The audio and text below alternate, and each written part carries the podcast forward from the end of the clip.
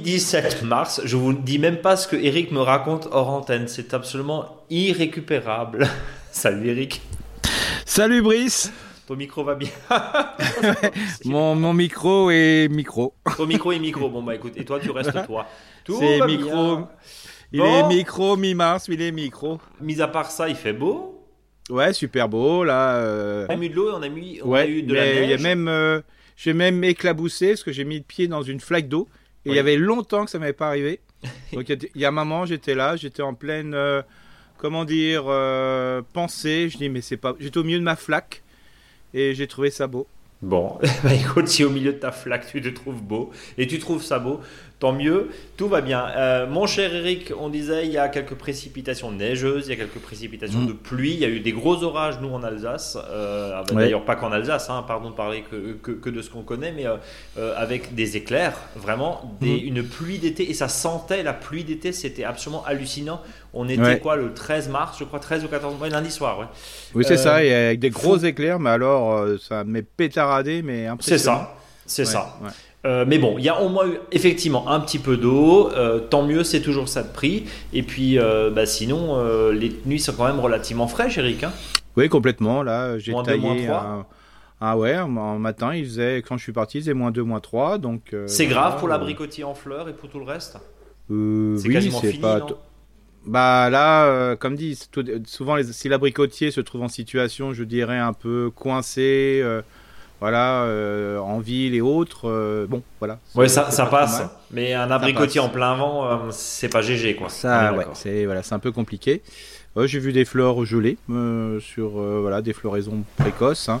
Bon, ce qui est bien, c'est que les, les, pruniers sont en fleurs. Voilà, je vois sur le secteur alsacien. Donc là, bon, on espère que ça va bien se passer. vu là aussi sur les fruits, j'ai eu, je taille beaucoup là en ce moment. Euh, je suis un peu partout. Euh, là, vraiment, euh, ouais, si tout va bien, il y a vraiment beaucoup de bourgeons à fleurs. C'est vraiment très très intéressant. Donc voilà, tout peut bien s'annoncer, sauf voilà, j'espère qu'on n'aura pas ce mois d'avril terrible quoi, qui fait que ça gèle. Oui, puisque là on a quand même des températures entre 15 et 20 degrés mm. qui vont évidemment réveiller la nature. On le voit, les rosiers bourgeonnent pratiquement à vue d'œil. Hein, oui, les pommiers, les, les pommiers, là, sont passés là, sont en stade C, hein, c'est impressionnant, hein, c'est-à-dire un stade euh, presque débourrement hein, sur les bourgeons à fleurs. Donc voilà, euh, les petits fruits, c'est waouh, là, tailler, c'est un peu compliqué. Hein, oui, parce qu'on risque de casser les, les éléments. Alors, on, transition toute trouvée évidemment au tempo euh, du jardin que tu nous proposes chaque semaine. On est en lune ascendante. Normalement, on n'est pas censé tailler, on est censé que semer, semer fort même. Voilà. Euh, c'est pas très grave si on est retardataire là, parce que le problème, c'est qu'avec plusieurs jours à 20 degrés, il faut peut-être pas trop traîner. Eric, on est d'accord Non, voilà, moi je dirais que là, en situation, alors, à mon avis, dans le nord de la France, ça doit être la même chose. Bon, euh, moi je l'ai vu, euh, en, dès qu'on monte à 500 mètres, 600 mètres d'altitude, il y a un tout petit retard, ça tombe bien. Mais ailleurs, euh, je dirais que c'est presque le dernier week-end pour palisser les framboisiers, les, les ronces et compagnie. Alors c'est pas qu'on ne peut pas les palisser après, mais c'est qu'il y a vraiment... oui, si tu casses tout, c'est pas la peine. Quoi. Voilà, ça, si ça casse tout, voilà. Si vous n'avez pas taillé vos grosiers, vos cassissiers, c'est pas grave, hein, franchement. attendez plutôt à l'automne prochain, franchement parce qu'on veut faire vraiment des gros dégâts si on, va dedans et euh, pour vraiment éclaircir bien le centre euh, euh, de l'ensemble et si on, si on ébourgeonne tout là c'est vraiment un stade très très très très fragile. Mais en tout cas, les roses, euh, si on n'a pas encore fait, on peut y aller là. Hein. Il n'y a, pas de risque d'affoler la bête parce que de toute façon, elle est en train de, débourrer euh, euh, un peu partout. Donc là, on peut y aller. Et puis, on en profite peut-être pour retailler, et, pardon, pour retailler, pour repailler, pardon, hum. les massifs en prévision justement d'un printemps qui peut peut-être, par exemple, être très ensoleillé et très sec. C'est ça. On prend les devants. Et là, et puis attention aux nichoirs aussi, hein, les nichoirs, euh, les oiseaux qui commencent à construire les, des nids hein, et des allers-retours qui se font. Euh, nous, en Alsace, à partir du 15 mars, on, les grands arbres euh, hors privé, on n'a plus droit dans les communes, voilà, sur les terrains, je dirais, le, long des terrains agricoles, on ne peut plus tailler les arbres jusqu'à fin juillet pour la loi oiseaux, hein, donc voilà. mais il faut savoir que là, j'en discutais avec des agents hier matin. Euh, là, ils, voilà, ils ont, sont un petit peu gênés pour tailler les arbustes. Hein. Tout le monde a pris un petit peu de retard aussi. Bon, voilà, moi je dis, bah là, il faut toujours se référer, toujours, il y a toujours un acteur de la LPO dans son village ou dans la commune d'à côté. Et puis assez de forums aussi. Hein. on peut, se, on peut être accompagné justement pour voir s'il n'y a pas de problème et puis aussi vérifier s'il n'y a pas les oiseaux. Mais après, sur, un, sur des arbustes de, voilà, de Troène qui sont à 1m20, 1m50, bon, euh, voilà, je dirais là, il n'y a pas trop de risque, bien sûr, sur les arbres à élaguer et compagnie. Euh, voilà. Euh, donc prudence aussi, on regarde un petit peu avant de passer, d'allumer son taille-haie ou de sortir la tronçonneuse pour voir si c'est pas habité.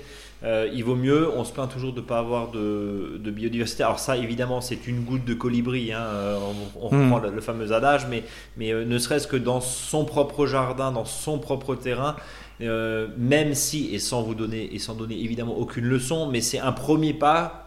On leur fout juste la paix, hein, aux oiseaux en hmm. l'occurrence.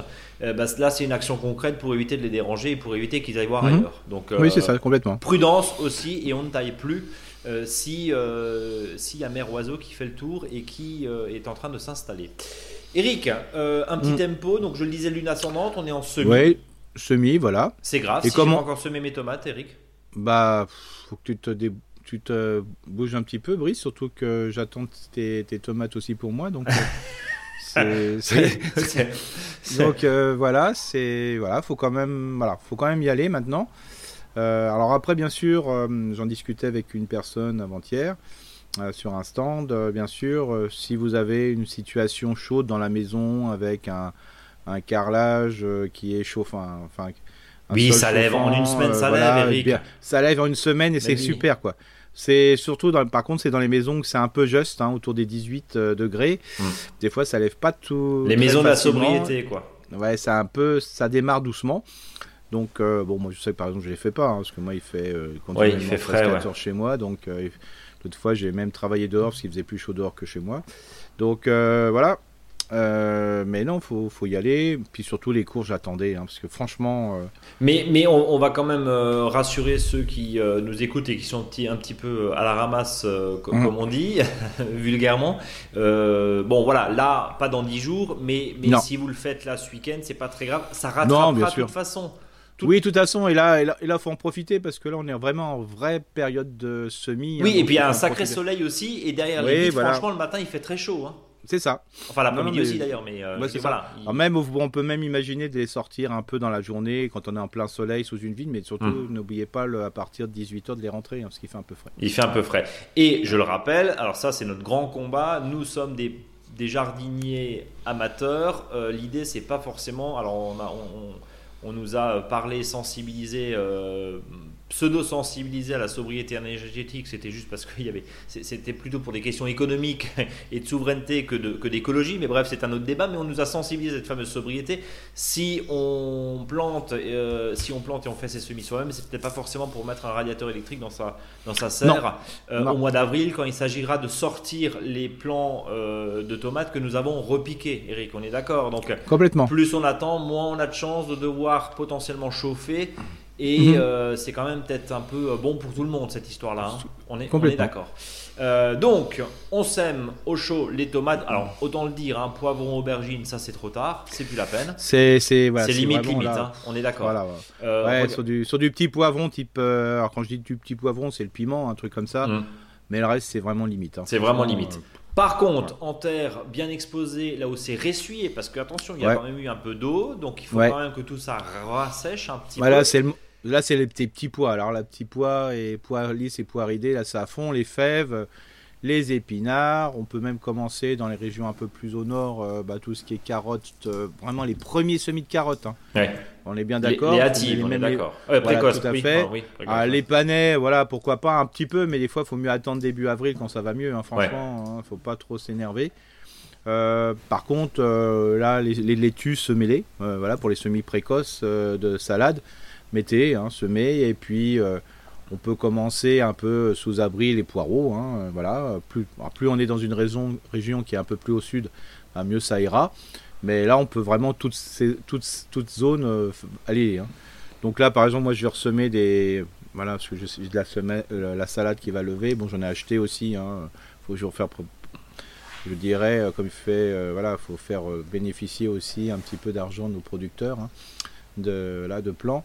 Euh, mais là, je vais en semer en même temps, là, euh, voilà, avec, avec mon semis de, de, je dirais, de, radis, mmh. 18 jours.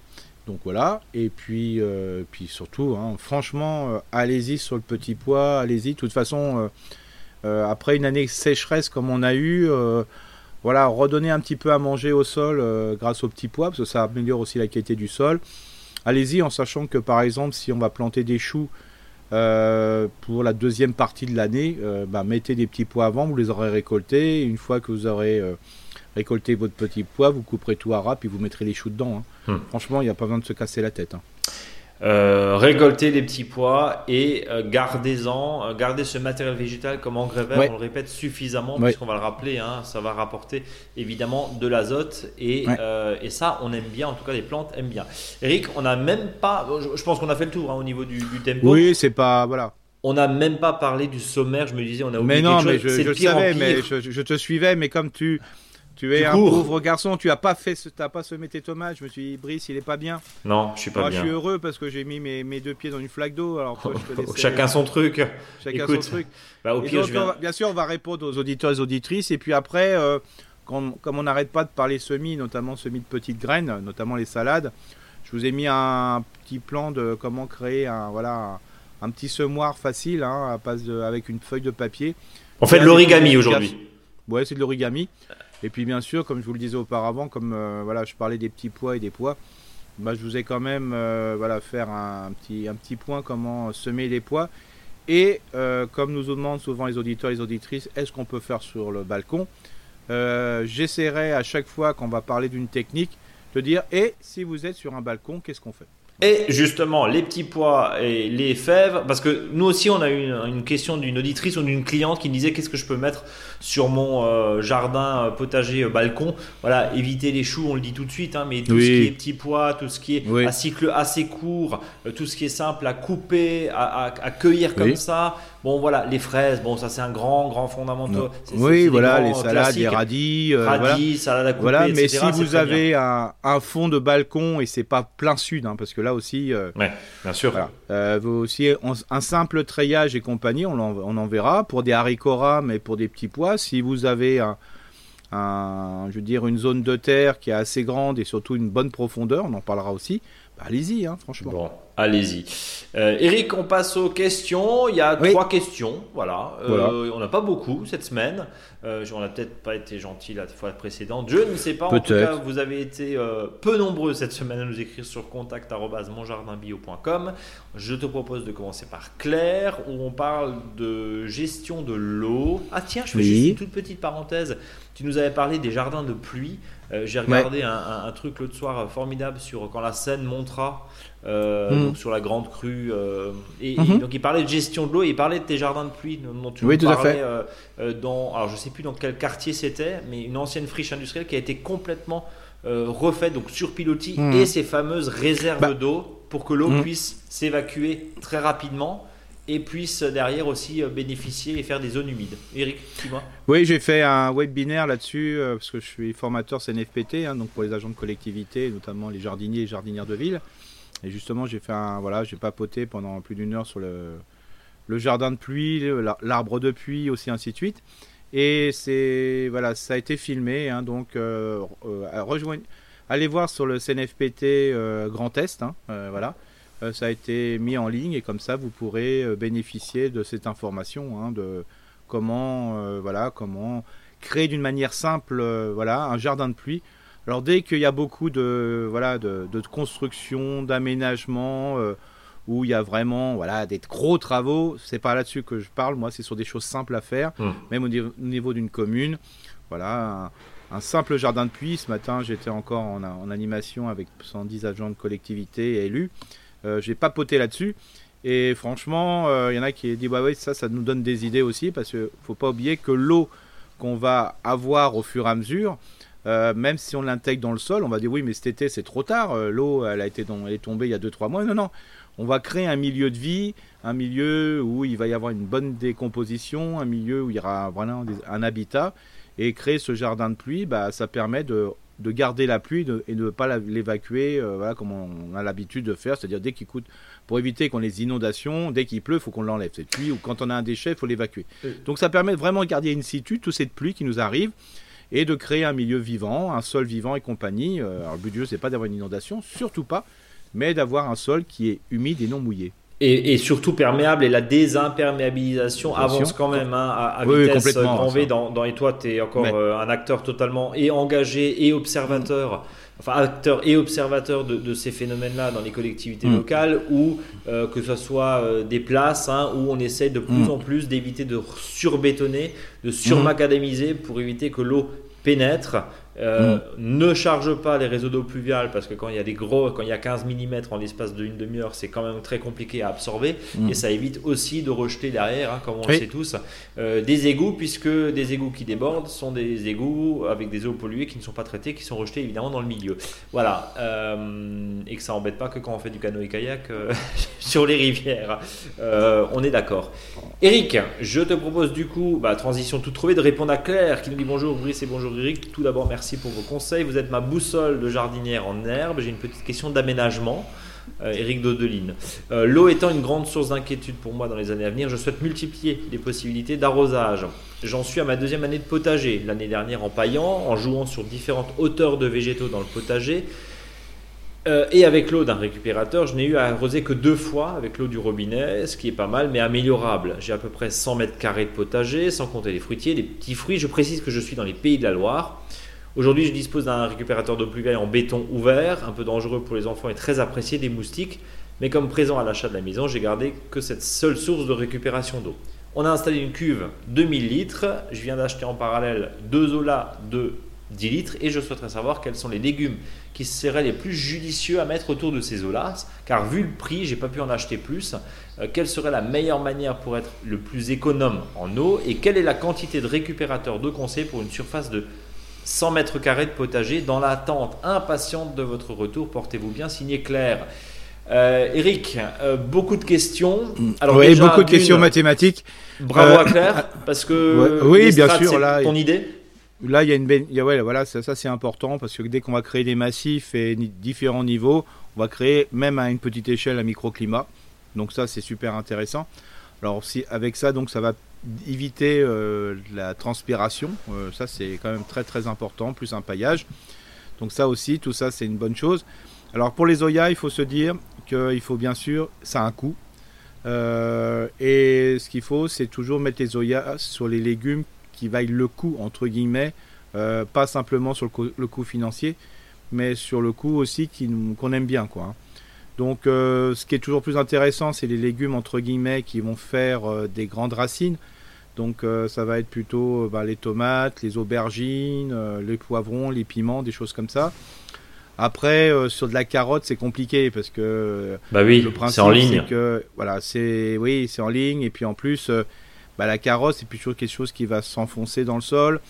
Donc euh, c'est plutôt sur des, légumes qui sont plutôt fleurs, fruits euh, ou feuilles. Voilà, ça c'est déjà une bonne chose. Et là-dedans, bon bah, moi je verrais bien aussi, pourquoi pas, hein, sur, euh, sur, un, sur des choux-fleurs si on aime bien ça. Mais comme je le conseille souvent, les choux-fleurs, faites-le plutôt des choux-fleurs d'automne et d'hiver, franchement. tout ce qui va être été, bah, tout ce qui va être production d'été, ça va être hyper compliqué s'il fait très chaud. Euh, donc il faut plutôt faire ça dans la deuxième partie. Moi je le verrais plutôt sur des légumes, euh, voilà, des légumes fruits, euh, des légumes, peut-être pas forcément les courges, sauf si c'est vraiment des courges spécifiques, parce que la courge on peut la mettre un peu plus à l'ombre, je dirais un peu plus au frais entre guillemets, parce que la courge coureuse va pouvoir aller ici et là, va pouvoir se développer, choisir son endroit pour mettre ses fruits en position idéale. Tandis que la tomate et notamment l'aubergine, ben voilà, moi je dirais plutôt dans ce sens-là. Et il faut rappeler évidemment qu'une olasse euh, a un cycle de, et un rayon d'arrosage euh, qui est variable en fonction de sa taille. Alors Bien on sûr. dit, euh, là deux secondes, on parle de de ce qu'on connaît aussi, puisque nous commercialisons bien sûr des olas qui sont évidemment fabriqués en France, euh, etc. Euh, certains nous disent, bah, moi je les fabrique moi-même avec des pots. Alors ça marche, oui, mais c'est pas aussi précis forcément parce que c'est pas la même pérosité. Alors voilà, c'est sûr que c'est un coût. Maintenant, une olasse, euh, vous l'avez pour plusieurs années. Si vous la déterrez, vous la laissez pas geler, mm. vous ne cognez pas dedans avec un outil, vous faites attention, il n'y a pas de souci. je prends un exemple, hein, une olasse de 4 litres par exemple, on est grosso modo sur un rayon, un rayon d'arrosage 40-45 cm autour. Donc on Mhm. voit à peu près la Oui, place voilà. qu'on fait. Euh, et, euh, et après, rien n'empêche aussi peut-être de semer des choses. Euh, Mhm. Ouais. Je pense notamment, par exemple, à du, à du, à du chou navet, hein, le rutabaga Mhm. qu'on a parlé, à des navets boules d'or, dont on peut très bien semer aussi en cercle autour. Oui, bien sûr. En faisant plusieurs couches, du coup, et plusieurs cercles. Bah, Par exemple, là, sur, si, on met, si on plante des tomates, des aubergines ou des poivrons tous les 80, Mhm. euh, alors ce qui est, vous pouvez mettre un ola, par exemple, bah, si vous faites 80, un carré de 4, de 4 Vous en mettez quatre, pieds de tomates, on les met juste au milieu. Et- Euh, Et, donc, euh, ça vous permet d'avoir cette euh, logique euh, voilà, de pouvoir chercher la flotte. Et on le rappelle aussi que c'est pas parce que la goutte tombe. Alors au début, oui, bien sûr, quand le plan est petit, mais que plus vous arrivez avec de l'eau à un point profond, plus votre végétal va chercher l'eau profondément. Hein, Mhm. euh, on rappelle euh, que on ne n'arrose pas euh, un tout petit peu tous les soirs, on arrose bien deux voire tous les trois jours. Ouais. Ça dépend évi- évidemment des conditions et chaque sol est différent, mais la, la grande euh, la grande Ouais. école c'est ça, Eric. On est d'accord. C'est ça. Et puis, par exemple, si vous faites euh, deux rangs de tomates, hein, euh, voilà, euh, bah, vous mettez euh, bah, donc sur le côté droit et sur le côté gauche des deux rangs. Bah, là, c'est là que vous allez cueillir. Et au- entre les deux rangs, bah, c'est là que vous mettez les olas. Comme ça, ça vous évite de marcher à l'endroit où il y a les olas. Parce que Et d'éviter la casse. Pour la casse. hein. Parce On que est- même, par exemple, quand vous arrosez, quand vous, parce que là, j'en discutais aussi avec des agents qui mettent ça dans les, euh, dans les jardins surélevés. Voilà, parce que Mm. bah, justement, euh, ils disaient. euh, on fait attention parce que souvent ceux qui font l'arrosage, euh, Oui, c'est pas les mêmes quoi. oui. C'est pas les mêmes. Ouais. Euh, et surtout, il faut que il faut que ça soit un, un tuyau bien en caoutchouc et non pas quelque chose de métallique. euh, même par exemple euh, euh, une lance, parce que des fois en tapant sur l'eau là, euh, bah, vous pouvez casser. la- donc l'intérêt c'est de, de le remplir avec un, un embout qui est plutôt mou. Comme ça, vous risquez, vous ne cassez pas le, le bord de l'eau là, quoi. C'est le fameux emboumou. Un embout mou. L'emboumou. Euh, donc on a répondu à la première partie de la question. La deuxième question, quelle est la quantité de récupérateur de conseil pour une surface de 100 mètres carrés de potager? Ça, c'est compliqué, hein. C'est une réponse de Normand, donc c'est un peu plus en haut que des pays de la Loire. Ouais. Euh, ça dépend si vous êtes paillé, ça dépend de votre type de sol, ça dépend combien vous avez, ça dépend combien de temps il pleut, ça dépend, voilà. Ouais, c'est voilà. Je peux donner mon on- expérience? Si, Ouais, Pardon, non vas-y. vas-y, Eric, Euh, je, Non, je- vas-y, vas-y. je voulais pas te couper. Ah non, je- Grosso modo, gros- gros- gros- grosso modo, si on sait qu'on fait par arrosage, par session d'arrosage, euh, 200 litres par exemple, ça fait 20 arrosoirs, hein, c'est pas grand chose. Mhm. Sur 100 mètres carrés, Mhm. on les passe largement tous les 2-3 jours. Euh, et encore, euh, bah, euh, faites le calcul, si on considère qu'il pleut 3 fois dans le mois avec 3 gros orages, bah, plus vous en avez, mieux c'est. hein. Euh, c'est sûr qu'en Mhm. dessous de 5000 litres minimum, c'est compliqué. C'est ça, voilà. Sur cette surface-là, c'est très compliqué Ouais. pour être totalement autonome. hein. Je parle C'est totalement complètement, ouais. On parle toujours de 3 tonnes à eau, donc sur un mètre cube à 3 Ça fait à 5 trois, tonnes à c'est eau. ça. ouais. Euh, après, il y a différents systèmes. hein. Alors, ça va évidemment de la citerne souple à la citerne enterrée qui coûte Mm. très très cher. Ça va des fameuses IBC, vous en avez encore 50-60 euros euh, sur le bon coin. Euh, évitez forcément de les acheter neuves parce qu'ils vous facturent ça 140 euros. Alors que bon, voilà. Par contre, si vous les récupérez, notamment sur le bon coin, attention, vaut mieux qu'il y ait du sucre dedans que des produits chimiques. On est d'accord. Euh, parce que même en les nettoyant très bien, bon voilà, le plastique est un peu poreux quand même, donc attention aussi à pas faire n'importe quoi. On est, on est d'accord. Mhm. Euh, et à l'heure où on parle pleinement de ces fameux polluants éternels, c'est peut-être pas la peine d'en rajouter dans l'eau d'arrosage. Euh, on a répondu à Claire. Je crois. Et ben voilà, on va passer euh, du coup à Alix qui nous dit hello à vous deux et merci pour votre super podcast que j'écoute assidûment chaque semaine d'é- d'appliquer pardon, au mieux vos nombreux conseils. Je vous écris aujourd'hui au sujet des cerisiers de mes parents. Ils sont quatre, ont une cinquantaine d'années et culminent à plus de 10 mètres de haut. Magnifiques, surtout très généreux, nous ne connaissons pas la variété, mais les cerises sont de couleur noire, la chair est bordeaux foncé et très sucrée. Euh, je ne sais même plus comment on appelle ça en alsacien. Euh, non, mais là, c'est un, big- un traditionnel. Bigarreau voilà. traditionnel. Bon, Traditionnel, voilà. voilà. Alors après, euh, entre le burla qui va être précoce. C'était les burlas voilà, j'avais en. Ouais. Voilà. Voilà, donc c'est un bigarreau. Voilà. Alors après, savoir. Est-ce que c'est un bi... Voilà. Alors, à mon avis, ça doit pas être un burla.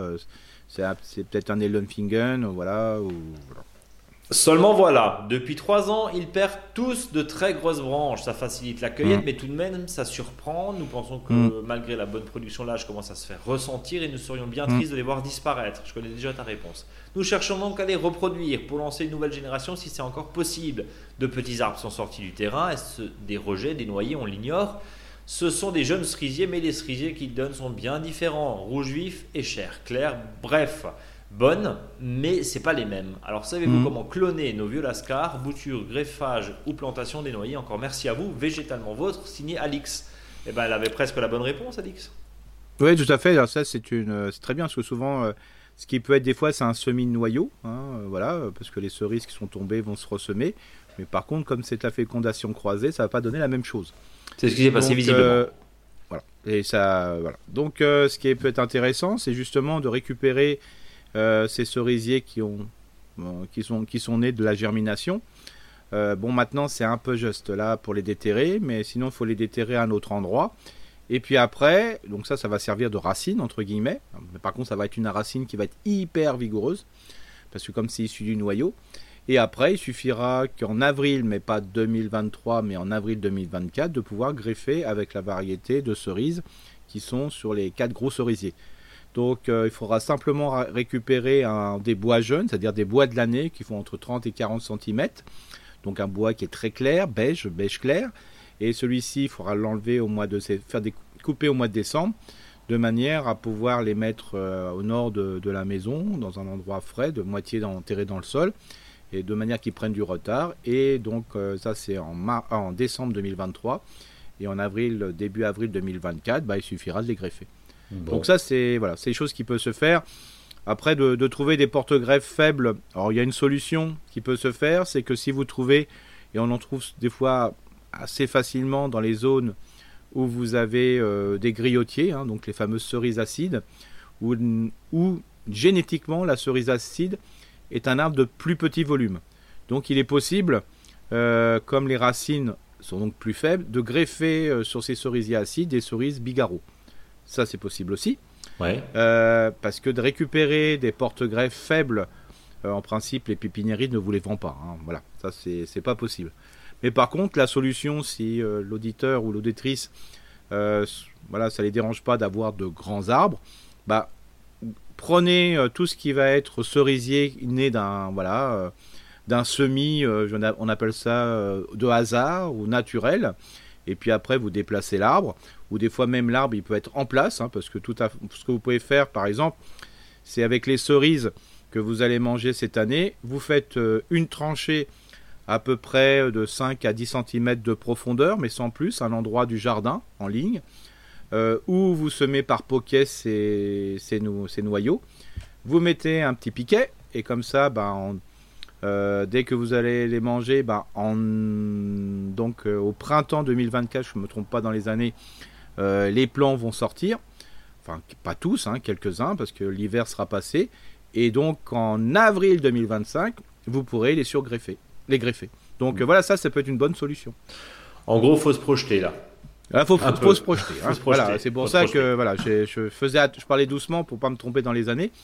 Mais ça, c'est quelque chose qui marche très bien. Ou si vous avez, euh, vous pouvez récupérer, euh, voilà, des, des rejets et qui sont bien enracinés. Hum. Vous pouvez, euh, voilà. Là, les déplanter en ce moment, c'est un peu juste parce qu'ils sont bien des, comment c'est- les bourgeons sont très gros. Ouais, si on commence à vraiment, on sait ce qu'on disait tout à l'heure au début de Par cette contre, émission. euh, voilà, voilà, c'est ça.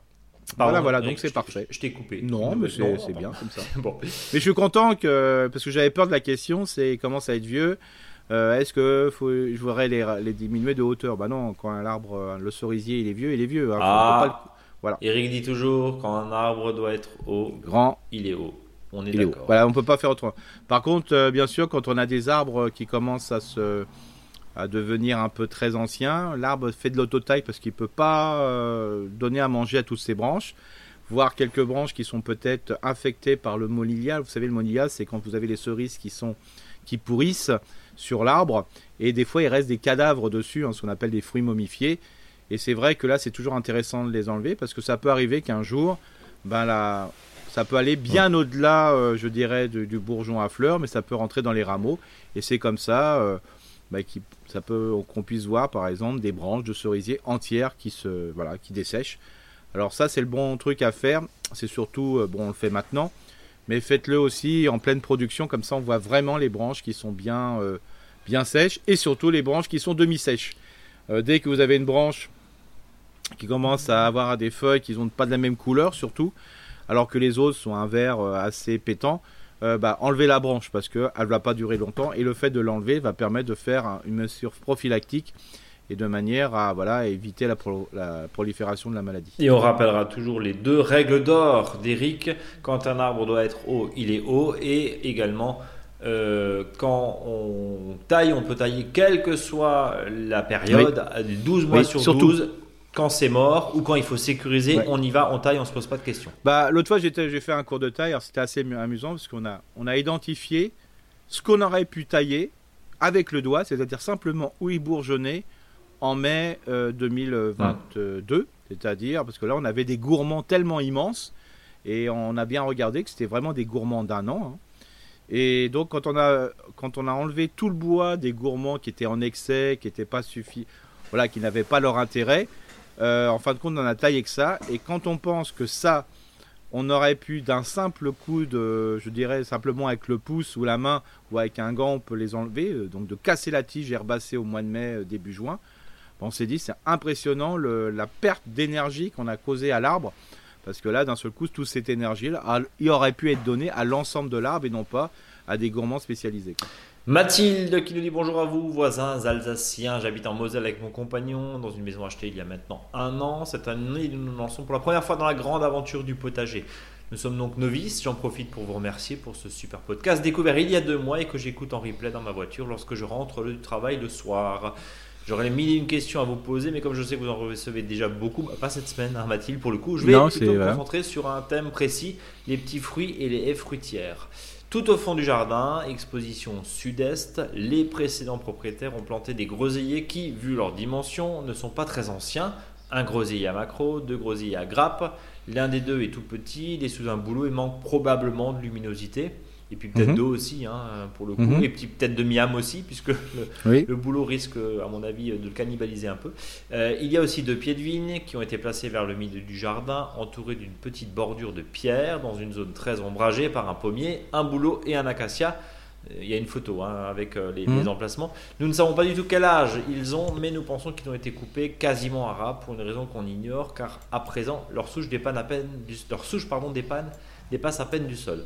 Il y a un an, mon compagnon a aussi ajouté trois myrtillers de la variété patriote, non loin du pommier. Je suis bien tenté de créer une haie fruitière ou quelque chose qui s'en approche, de hauteur moyenne, à côté de notre futur potager. L'objectif serait de multiplier nos variétés de fruits en ajoutant des framboisiers, des fraisiers, éventuellement d'autres groseilliers, le tout combiné peut-être à des aromatiques ou des fleurs, mais aussi de créer un peu de biodiversité et d'attirer les pollinisateurs. Bon, quelle espèce me conseillez-vous de planter? Est-il encore temps de le faire? Vaut mieux mhm. attendre l'automne Comment procéder? Et enfin, pensez-vous qu'il soit possible de déplacer les groseilliers pour les intégrer à cette haie et les deux vignes, sachant que là où elles sont, bah, j'ai peur qu'elles manquent de soleil. Complètement. Euh, voilà. Et d'ailleurs, euh, elles ont été vilainement touchées par l'odium l'an dernier. Et pour les myrtilles, je suis pas certaine que ce soit judicieux qu'ils aiment les sols acides, euh, puisqu'ils aiment pardon les sols acides, et ça ne sera pas forcément le cas des autres espèces plantées dans la haie. Bref, qu'en pensez-vous de tout ça? Et merci pour pour vos réponses et votre patience. Continuez ce que vous faites. À la prochaine. Signé Mathilde. Euh, merci Mathilde. Alors, première question. Quelle espèce me conseillez-vous de planter? Bah là, les petits fruits. Euh, bon, voilà. Au niveau des petits fruits. Euh, pardon? On se lâche. Oui, il faut là, franchement. Les, petits fruits déjà financièrement c'est pas c'est pas très cher hein, franchement hein, aujourd'hui. Ça vaut quoi entre 10 et 20 et encore? Oui, c'est 10 et 20 voilà. Donc franchement, en plus, vous pouvez les obtenir aussi localement. Donc ça, c'est quelque chose euh, voilà, que les producteurs locaux font. Euh, en plus, euh, plus c'est un producteur local, bah, plus ça correspond un peu aux caractéristiques du climat et du sol. Donc ça, c'est vraiment top. Bien sûr, on peut encore en planter, même un peu racines nues en ce moment. Voilà, il faut bien les tenir à la flotte. puis voilà, et si c'est en pot, il n'y a pas de, pas de problème, on peut les mettre jusqu'à début avril. Euh, ce qui est important aussi, c'est par rapport au type de sol. Donc c'est ça qu'il faut bien le préparer. Parce qu'il ne faut pas oublier que tous ces petits fruits et compagnie ont besoin quand même d'un sol assez énergique, hein, avec pas mal de, je dirais, d'humus et autres. Hein. Euh, donc euh, si on n'a pas un problème de sol, il faut y aller. Ou si vous avez un petit problème de sol, vous pouvez quand même y aller. Mais par contre, il faut apporter voilà, une quantité assez importante du terreau de plantation au départ. Ça vaut le coup de mettre un peu les moyens je dirais plutôt technique et un peu voilà euh, de mélanger euh, parce que après c'est un beau succès pour les amener qui vont suivre. Parce que quand on va mettre un plan dans un endroit et le plan est chétif dès le départ où il pousse pas euh, ça va être compliqué après pour le, pour le redynamiser. Alors que quand il se trouve dans les bonnes conditions franchement, ça pousse assez rapidement. Alors ce qui est important aussi, c'est que bah, faut mettre face au sud, voilà, surtout pas au nord, hein. c'est plutôt face au sud. Alors c'est peut-être du sud-ouest, sud-est. Hein. Ça, ça, va quand même tant qu'il y a un peu de soleil, 6 à 8 heures de soleil, 6 heures de soleil entre 10h et 18h. Hein. Alors, même avec un intérêt qui n'y a pas forcément euh, le, gros cagnat de 14h, 16h, euh, bon, s'il peut être, euh, voilà, si on n'en a pas, c'est pas très grave, franchement, c'est, je dirais même, des fois, c'est mieux quand il fait très chaud. Mais là, c'est vraiment le moment de dire et de bien respecter les distances de plantation, donc tous les 1 mètre à peu près. Voilà, ça c'est super. Voire, on peut même se mettre sur deux lignes, trois lignes. pensez, alors c'est vrai qu'on a euh, souvent l'habitude de mettre les groseilliers, les cassissiers en ligne, mais on peut aussi les mettre en massif. Il faut simplement mettre à peu près 1 euh, mètre, 1 mètre 20 en quinconce. Euh, comme ça, ça vous fait une masse où là, vous allez améliorer le sol en continu en mettant beaucoup de matière organique. tous les déchets que vous pouvez avoir dans le jardin, vous pouvez les mettre au pied. Donc cette masse est quand même intéressante. Par contre, il faut quand même bien vérifier si les distances de plantation sont bonnes parce qu'après, la plante euh, aura tendance à pousser vers le haut plutôt que de s'étaler. Donc ça, moi je, suis pour les folies massifs. Hein. Moi je vois votre espace. Pourquoi pas imaginer, euh, je dirais même, euh, voilà, en, forme de haricot, voilà, une masse un peu ou un, rond, voilà, un beau cercle de, fruits, voilà. Et puis même sur les côtés, en bas des petits fruits, ben, dans un premier temps, comme ils sont pas très grands, ben, planter des fraisiers dedans. Euh, voilà. Euh, après, euh, bah, le temps que ça se développe, et au bout de 3-4 ans, de toute façon, les fraisiers, vous aurez mis ailleurs parce qu'au bout de la quatrième année, il faut des fois les changer de place ou ils auront été sur les côtés. Bien sûr, pour le myrtillier, dans votre situation, bah, je crois que c'est peine perdue. Par contre, si vous pouvez faire un endroit de votre maison, et je la vois là, là je, réfléchis, je suis en lien, non je plaisante parce que j'ai la photo. Bah, ce que vous pouvez faire, c'est tout simplement peut-être avec un, un empierrage, euh, de créer euh, une zone un petit peu euh, le long d'un mur, de manière qu'il n'y ait pas trop d'influence de la terre qui est autour. Et dans cette fosse, entre guillemets, que vous pouvez faire avec des pierres, bah, mettez, mettez de la terre de bruyère, remplissez, et donc comme ça votre myrtillier pourra être sauvé. Ou si vous avez une grosse poterie, un énorme pot, alors je dis bien un énorme pot, même ça va pas produire beaucoup, ça va quand même produire un petit peu, il y aura toujours quelques, un peu de myrtille, bleuet hein, plutôt, dans, dans, le cadre de la culture que vous pourrez manger. Voilà, franchement. Et puis la vigne, mettez-le, la, la joie à votre maison, mettez-la le long d'un le long d'un mur, euh, voilà, faites un treillage et là vous avez quelque chose d'exceptionnel. Euh, j'ai deux questions, notamment en termes d'entretien de petits fruits. On paille évidemment, bon ça de toute façon c'est euh, la règle mm. maintenant et Eric va nous le répéter et nous le répéter, nous le redire à chaque fois. On paille par tout ce qu'on mm. peut pailler. Euh, pas forcément de la paille pour le coup. Mm. Euh, et euh, la question de l'arrosage des petits fruits, parce que mm. on a parlé la semaine dernière des racines new il y a 15 jours, je crois. Oui. donc tu disais une fois par semaine, à partir du moment où on plante le végétal mm. une fois par ah semaine, mais là, on y va. Là, le petit fruit, c'est pareil, mais est-ce que des groseilliers qui ont un an ou deux, est-ce que il est, il est bon ton de les arroser ou est-ce que franchement ça suffit bah, En principe, ça devrait suffire à lui-même, hein, je veux dire, sur, sur, cette période. Mais on a des racines qui descendent quand même relativement. Oui, voilà, et puis il y a quand même un bon système racinaire. C'est ça qui est intéressant. Mais est-ce qu'il y a des certitudes maintenant? Non. Non. C'est-à-dire, c'est ça qu'il y a à dire, parce qu'en principe, là, ça, le sol devrait être euh, suffisant en eau, qui va assurer une belle floraison, qui va assurer une bonne fécondation, une bonne pollinisation et une bonne fécondation. Donc, si ça l'eau manque pendant cette période, tout ça, ça diminue. Bon, donc en principe, là, on devrait être tranquille, quoi. Pareil sur les fraisiers, on va le rappeler. Si en phase de floraison, on n'a pas d'eau, c'est compliqué derrière et ça coule. C'est ça. C'est ça. Ouais. Complètement. Ça coule, je parle ça, C'est ça. Alors, oui, à l'exposition par rapport au soleil, ça, ça me semble important. Surtout à cette période de, la période qui est hors caniculaire, en sachant qu'on a eu de la canicule au mois de juin l'année dernière.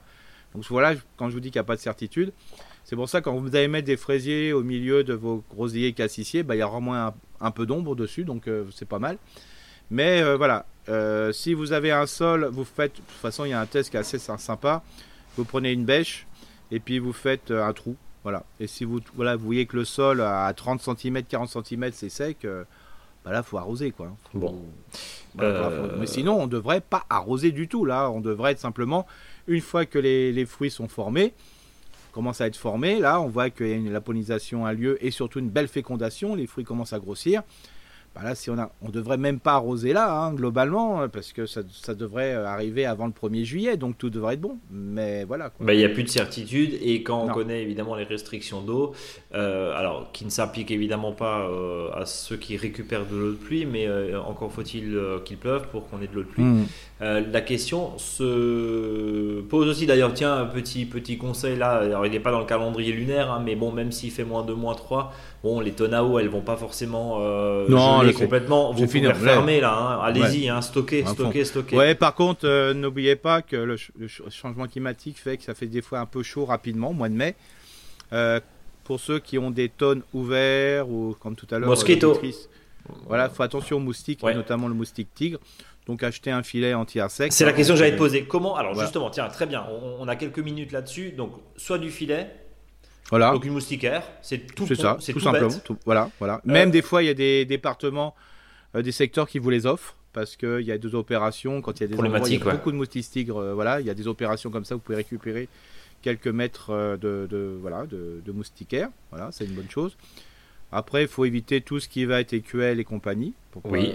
voilà, parce que des fois, on, euh, voilà, on dit que c'est parce qu'il y a une zone humide, parce qu'il y a un étang. Bah non, là, il n'y a pas de. Ah, c'est juste les écuelles. On, sait que notamment dans les dom-toms, hein, c'est dans les pneus. Oui. Oui. Dans l'eau stagnante, des pneus qui sont des fois entreposés, ou euh, d'ailleurs, mm. c'est, enfin, pardon, c'est comme ça qu'on imagine que le moustique a voyagé, notamment sur les, euh, sur les tanks, sur les tanks, sur les n'importe quoi, sur les porte-conteneurs, pardon. C'est dans ces fameux bah, petites petites gouttières mm-hmm. où l'eau oui, a stagné par exemple, les habitudes que des fois, quand on, on bâche et on a des, des, des, des routes, euh, voilà, des, pneus qui servent plus à grand chose, c'est l'eau qui est là, c'est terrible. C'est la pire. On est, on est d'accord. Euh, mettre des poissons dans des grands. Alors évidemment, pas dans des réserves d'eau à 200 litres, mais, non, bien sûr. mais dans des grandes réserves d'eau, par exemple, est-ce que ça a bah, du sens? bah, si, bah pourquoi pas? Alors il y en a qui mettent des poissons rouges, euh, voilà, dans les grandes tonnes à eau. Alors voilà, j'ai vraiment pas de voilà d'avis là-dessus parce que l'eau bah aussi va être euh, azotée après parce qu'il faut pas oublier que le, poisson va faire son petit caca. Oui. Euh, voilà. Oui, mais si derrière euh, tu renouvelles parce que tu prends à l'arrosoir et puis tu complètes si. Je sais, j'en connais qui le font, hein, parce qu'ils récupèrent l'eau comme ça au fur et à mesure. voilà, c'est. Je sais pas. Bon, tu, sèches. Mais en tout cas, enfin, c'est efficace, mais, mais attention aussi au bien-être du poisson, entre guillemets. Mais ça montre bien que quand on a un petit étang, une petite mare et compagnie, il n'y a pas de problème, hein, parce que vous n'avez pas de moustique tigre, hein, c'est clair. Hein. Oui, et puis c'est mieux. voilà, tout à fait. En, termes de Mais par contre, vraiment, bah, mettez autant que possible, alors mettez soit un couvercle. Alors ça peut être, euh, ça peut être aussi un film plastique. Hein, on n'est pas, euh, je veux dire, euh, voilà, ça peut. Ou, Mais qu'on n'oubliera pas d'enlever évidemment quand il pleut pour que ça se remplisse. Oui, oui, c'est pour ça. D'où l'intérêt de la moustiquaire. En fait, il y a plein de bricoleurs. Il y a plein de bricoleurs qui font des tas de choses euh, superbes, voilà, hein, faut pas. Mais c'est rare que dans les tonnes à eau, par exemple, qui sont fermés, qu'il y ait des moustiques. Hein. Hum. Euh, pas d'air, pas d'entrée, comme ça, il n'y a pas de ah contamination. On est d'accord. Vous, celles et ceux, et euh, bien sûr, vous pouvez nous envoyer vos vos questions, vos commentaires, vos réactions, contact monjardinbio.com. Et puis on passe au bricolage. On va peut-être lancer une nouvelle rubrique, le bricolage de la semaine. On va faire de l'origami, retour euh, au centre aéré avec Eric aujourd'hui. Voilà, c'est ça. Donc il y a un petit schéma. Hein. c'est vraiment le semoir le plus facile que vous avez sur le utiliser. Donc voilà, il faut regarder sur le blog. Donc il faut simplement avoir une feuille de papier et vous faites un carré dedans. Et par divers pliages et voilà. Euh, bah, vous arrivez à avoir un paquet de graines et ce paquet de graines, euh, quand vous l'ouvrez, ça sert de semoir. Donc là, c'est un semoir paquet de graines, c'est double, double usage, hein. on est d'accord. C'est ça, complètement. Euh, donc même l'intérêt, c'est d'en préparer à l'avance. Hein. Euh, et si vous la pointe, vous la pliez un petit peu au bout, on peut faire vraiment un, un semis de précision. Alors après, bien sûr, vous pouvez acheter des semoirs de précision, hein, comme dit, simplement les petites boîtes là qu'on tourne, là, c'est vraiment pratique quand c'est bien voilà calculé. Euh, ne, cherchez pas à avoir des semoirs professionnels, hein, euh, à moins que vous êtes professionnel, parce que vraiment ça coûte une blinde et je vois pas l'intérêt pour semer trois tomates et trois radis. Mais voilà, ça peut exister. Mais voilà, le... alors ce qui est intéressant dans ce petit semoir, c'est souvent le ce semoir paquet de graines qui est utilisé dans les granothèques euh, que vous avez, par exemple, beaucoup de centres socioculturels ou de médiathèques ou voilà d'acteurs comme ça, et notamment le réseau des médiathèques ont souvent des granothèques euh, dans leur euh, établissement. Et c'est souvent le, petit paquet qui est utilisé justement pour bien les classer. Et vous verrez, si vous l'utilisez comme, euh, comme enfin paquet de graines. N'oubliez pas de marquer ce que c'est, la date et compagnie. Comme ça, c'est même pour vous, c'est sympa. Mais c'est surtout si vous le donnez, comme ça, au moins les gens sont, sont au courant de ce qu'il y a dedans. Bien. Mon cher. Alors, comme- Oui, pardon. Donc on avait un deuxième point, hein, parce que comme c'était pas. Non, non, mais attends, attends, attends, je vais. Attends, Ah ouais, relance. Alors, sur ton papier, puisque toute cette émission est écrite, évidemment, sur ton papier, il y a marqué relance Brice. Alors, après le bricolage de la semaine, Ouais. Eric, euh, parle-nous du sujet de la semaine, puisqu'on va parler Alors, des fèves, des euh, petits pois et des petits pois. C'est ça, voilà, les Et les petits pois. pois, les fèves et les pois, euh, ça me semble important parce que là, je sais pas ce que j'ai cette année. euh, là, je vais le faire, euh, bah, je vais le faire ce week-end, hein, tout Mhm. simplement, parce que euh, suis toujours dans le- au jardin, sauf dans le mien, comme on dit souvent. Donc, euh, par contre, je vais sommer à outrance. hein. donc, je vais faire euh, de la fève. Euh, donc ça, bon, sans plus, voilà, c'est parce que je suis pas fan des fèves, hein, voilà, on peut, Ouais. on peut le dire. Et puis, par contre, pour les petits pois et, et les pois rames. Alors là, les petits pois, c'est super intéressant parce que c'est vraiment un, un légume, donc c'est un fruit en réalité, hein, parce que ça naît de la fécondation. Euh, et donc, euh, ce fruit, donc en réalité, c'est la cosse et dedans, il y a le petit pois. Euh, vous avez vraiment deux types. hein. Vous avez les nains et ceux qui sont un peu euh, rames ou demi-rames, hein, qui sont un peu plus longs. Et moi, je conseille toujours de mettre les deux. Donc, la rame, c'est super intéressant parce que ça fait déjà un élément de décoration. Alors, pas simplement avec le poids, mais déjà aussi avec l'organisation que vous avez fait au jardin, qui peut être un, un simple grillage, qui peut être des tuteurs, qui peut être des branches, qui peut être. Mm. Alors, déjà, ça donne du volume au jardin. Donc, ça, c'est super intéressant. Et c'est vrai que voir monter après les pois rames dessus, c'est toujours. euh, voilà, c'est un élément qui est assez important. Alors n'oubliez pas que quand vous allez semer euh, ces pois, donc euh, à peu près une profondeur à près de 3 à 4 cm, hein, voilà, il faut faire toujours euh, 4 à 5, 6 fois l'épaisseur de la graine. Euh, vous pouvez soit le faire en ligne en mettant une graine tous les 3 cm ou 5 graines tous les 15 cm. voilà, hein. Euh, vous le faites soit en ligne, soit en poquet. hein, c'est à peu près la même chose. hein. C'est comme les haricots verts. Il y en a qui aiment bien en ligne, d'autres en poquet. hein, chacun sa, sa technique. Euh, moi, ce que je vous invite à faire, c'est plutôt de le faire en ligne. Et dans cette ligne, euh, de mettre deux tiers de poids rame et un petit tiers de poids nain. D'accord. Euh, les poids noirs n'ont pas besoin d'être, euh, je dirais, d'avoir un système euh, voilà, d'accrochage. Ils sont plus bas, hein, 30-40 cm. par contre, ça permet euh, d'étoffer les poids, je veux les poids rames qui vont monter. Ça permet d'étoffer le bas grâce au poids, euh, au petit poids. Voilà. Euh, ce qui est intéressant, c'est que si vous le faites maintenant, euh, ben, vous allez moins subir le, coup de chaleur en espérant que le mois de juin 2023 soit pas celui comme celui de 2022. On va le rappeler, si on sème là, donc à la mi-mars, on va dire, euh, on récolte quoi fin mai, début, début juin, on va dire, hein, à peu près? Euh, ouais, enfin, même mi-juin. Même hein. mi-juin, ouais, selon les, Ouais. selon les éléments. Ah ouais, ouais, ouais. Euh, C'est, soit. Donc ça fait avril, mai, euh, voilà, hein, c'est 60 à 90 jours. hein. 60 à 90 jours. La problématique, c'est les printemps chauds. Alors, ça ne veut pas ça. forcément dire, même si on peut donner toute l'eau qu'on veut, quand les Oui, alors sèchent, c'est pas. C'est foutu. Voilà, de toute façon, euh, vous pouvez faire ce que vous voulez, parce qu'au bout d'un moment, euh, la plante pense à faire que de la fleur, et ça va très vite, et ça va trop vite. Et le problème, c'est que voilà, ça sèche, et voilà, dès que ça devient translucide, c'est foutu.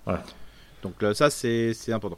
Alors justement, on parlait tout à l'heure euh, du, du côté balcon. Bah, si vous avez, vous pouvez avoir une hauteur de bac à peu près de 50-60 cm, qui est très important, hein, je dis, je sais.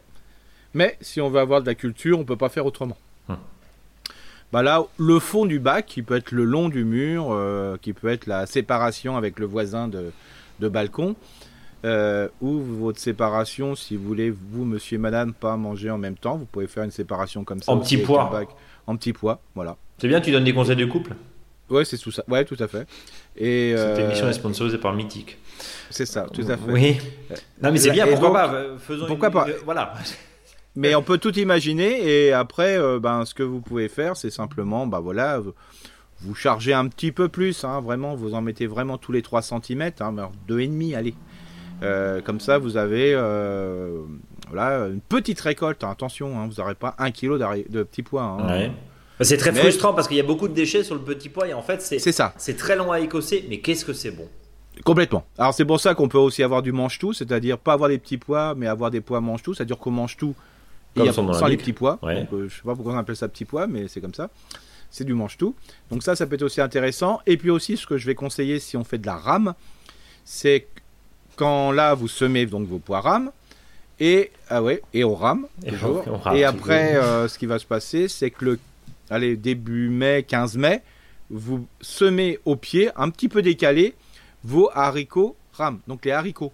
Parce que comme ça, ça va utiliser le support en même temps, mais vous décalez un peu sur le, pas sur le rang des, petits pois, mais vous décalez un peu 5-10 cm après. Et comme ça, euh, ça va vous permettre d'utiliser ces rames, euh, enfin, donc euh, tout ce qui est soit, soit cette espèce de grillage ou soit voilà des, des ossatures, tout ce que vous voulez. Comme ça, ça va être utilisé par les haricots. Alors même s'il y a les haricots qui vont pousser en même temps que des petits pois, alors je sais que ceux qui aiment pas le bordel, c'est pas c'est pas la bonne le bon conseil. Mhm. Mais euh, voilà, tout peut imaginer en sachant que les, les haricots rames vont pousser plus haut.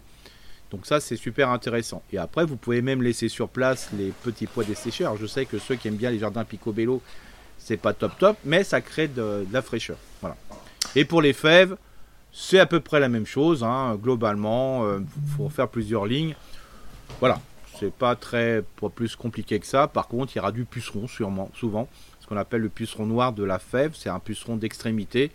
Il suffit de soit de, de pincer euh, le- les derniers centimètres de la pousse, comme ça, euh, comme ce sont que des pucerons d'extrémité, bah, il n'y en aura plus, mais vous perdez un peu de fleurs, mais c'est pas grave, il y aura les autres qui vont venir. Ou soit vous faites un petit, voilà, un petit coup de pulvérisation avec un, un savon noir euh, quand il y a les pucerons noirs qui arrivent. Bon, et ben, et on va rappeler évidemment que les pois, les petits pois, les fèves se cultivent très bien sur le balcon, y compris pour Oui. vous cacher. Euh, soit de madame, soit de monsieur, soit de vo- votre voisin. Oh. Euh, ça se cultive, euh, encore une fois, euh, là pour une récolte début juin, juste avant Oui. l'été. C'est ce qu'on a dit, hein, tu as dit. Oui, voilà, c'est 60, 60 jours. à- hein. ouais, Ouais, 60. donc si on met là, ça fait avril-mai, voilà, 60-90 jours. Ouais, hein. 60-90 jours, ouais, on, Ouais. on est d'accord. Et qu'on peut faire deux, trois récoltes. Alors, évidemment, la troisième, il n'y a plus grand chose. Mais euh, globalement, voilà. Ah. Et que ça fait très mal au pouce quand on les, euh, quand on Ouais. les écosse. Euh, mais euh, pour ceux qui ont mal au pouce, ben, rendez-vous sur les manches tout. Voilà. Et aussi, j'en profite, mais on le dira souvent, sur un paquet de graines, il y a plein d'explications. Regardez ce qui est écrit. Mhm. Voilà. Parce que, en principe, ce qui est marqué, je peux vous assurer que c'est pas faux. Euh, c'est du tout bon parce que euh, ils se permettraient pas, euh, voilà, les producteurs de sachets de graines, de mettre des conneries, quoi. Donc regardez bien ce qui est marqué. Alors des fois c'est un peu limité en explication, mais il y en a d'autres. C'est l'impression que j'ai une, j'ai, euh, Une encyclopédie, oui. à un tel point que des fois, on, pour euh, même le paquet de graines, il a, voilà, il a plusieurs épaisseurs, c'est Mm. un peu le bazar.